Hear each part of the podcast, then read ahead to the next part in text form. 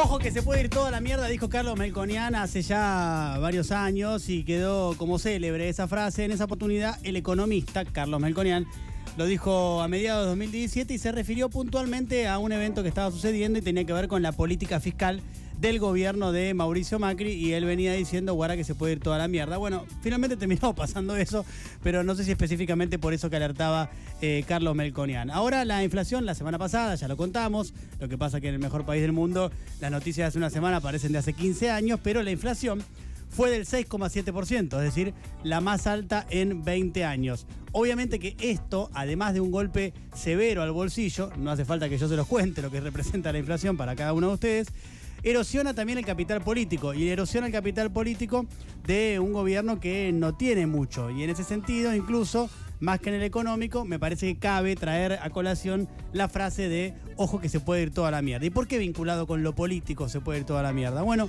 la UNSAM tiene un laboratorio de estudios sobre democracia y autoritarismos. Hizo un estudio muy interesante que se llama Encrucijadas de la política en la pospandemia trabajó con 15 focus group o grupos focales en todo el país y varias conclusiones que son interesantes y que tienen que ver con esta aseveración de ojo con la política porque se puede ir toda la mierda. El diagnóstico de la coyuntura, en la gente aparece una palabra como la principal y esa palabra es crisis.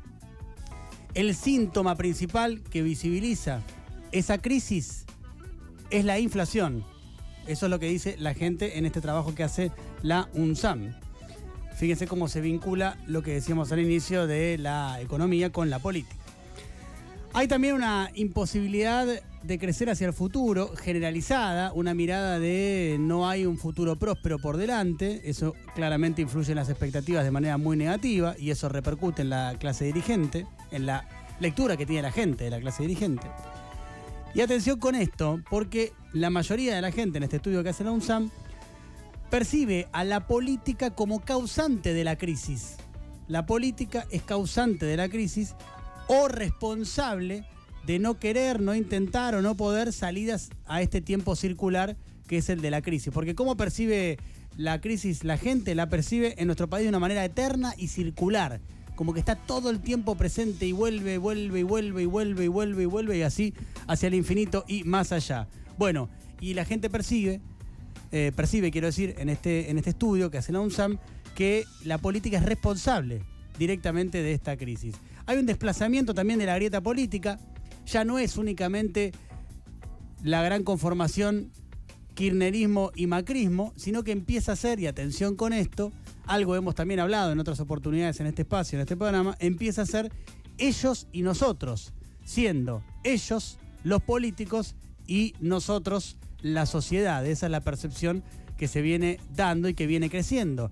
Lo cual, claro, contribuye directamente a la antipolítica, porque si la política es la causante de las crisis, si es ineficaz para resolver los problemas, si además los, eh, no solamente no los, no los resuelve, sino que los potencia, bueno, empieza a crecer esta cuestión de ellos son los culpables, los políticos, y nosotros la sociedad estamos siendo víctimas de ellos, es lógico que crezca ese sentimiento antipolítica que se vio muy bien en Argentina, por ejemplo, en el 2001, ¿no? Con el que se vayan todos y esa explosión eh, que se dio en nuestro país. También la política es inútil, aparece como algo muy extendido en este estudio de la UNSAM, es decir, frente a la persistencia de los problemas, la política es inútil, no puede solucionarlos. Y esto deriva en algo que es central también, que es una crisis de representatividad. La representación alude a un espacio vacío, es decir, no hay referentes políticos en términos generales, por supuesto que hay gente identificada con Cristina, hay gente identificada con Mauricio Macri y demás, pero estamos hablando de una tendencia y algo que se empieza a observar, de que hay una crisis de representatividad donde hay un espacio vacío y donde muy pocos eligen con convicción a un dirigente político para que los represente.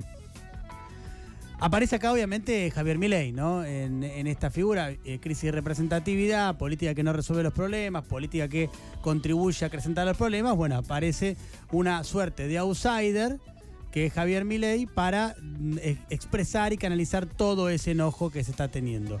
Hay una advertencia también en esta lectura de lo que hace la UNSAN, me parece que es lógico, que es decirle a la política, esto no está en el trabajo, pero es lo que yo infiero del trabajo, ojo que van por ustedes, que la sociedad va por ustedes si no se ponen un poco más las pilas eh, y si no eh, empiezan a revisar un poco más eh, las políticas y cómo hacer política, bueno, esto puede crecer. como siempre, ¿no? Estos estudios nunca hablan de un devenir asegurado, pero sí simplemente marcan algunas tendencias de lo que está pasando en la sociedad y que sería bueno prestarle atención. ¿Hacia dónde está yendo la sociedad? Está yendo para este lado. Está yendo para el lado que el estudio de la UNSAM está revelando sin lugar a dudas, ¿no? Hay una urgencia, seguro. La urgencia es resolver la inflación, o por lo menos aminorarla, o por lo menos mitigarla. Resolverla no creo que la resuelva este gobierno, teniendo en cuenta que es algo que ya atraviesa décadas y décadas y que es un fenómeno muy complejo, pero por lo menos mitigarla. Pero además hay algo más importante que creo yo, para ir cerrando, y que uno puede desprender ya como, como conclusión de este estudio, que es repensar la política, ¿no? Hay un sector muy importante de la sociedad argentina que no solamente necesita plata en el bolsillo, porque plata en el bolsillo necesita mucha gente y, es lógico, y por eso las medidas que seguramente va a anunciar el gobierno hoy dentro de un ratito y que el profe Rafael reciente estaba adelantando, sino también hay un factor fundamental que la política tiene que tener más en cuenta, que es el reconocimiento. ¿Qué es esto? No es solo ponerle plata en el bolsillo a la gente, sino también reconocerla de otra manera. ¿Y cómo la reconoces de otra manera? Bueno, con cuestiones más cualitativas, que no están directamente vinculadas con el bolsillo con salud pública de calidad, con educación pública de calidad, ¿no?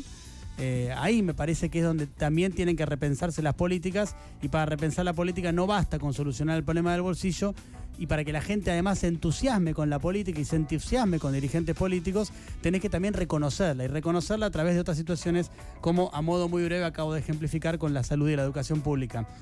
Repito, para mí, si la inflación no se desacelera y si no se repiensa la política, son las dos cosas, ¿eh? no una sola, la situación se puede complicar mucho más y volvemos a Carlos Melconian. Eh, me río un poco para no llorar, ojo que se puede ir toda la mierda.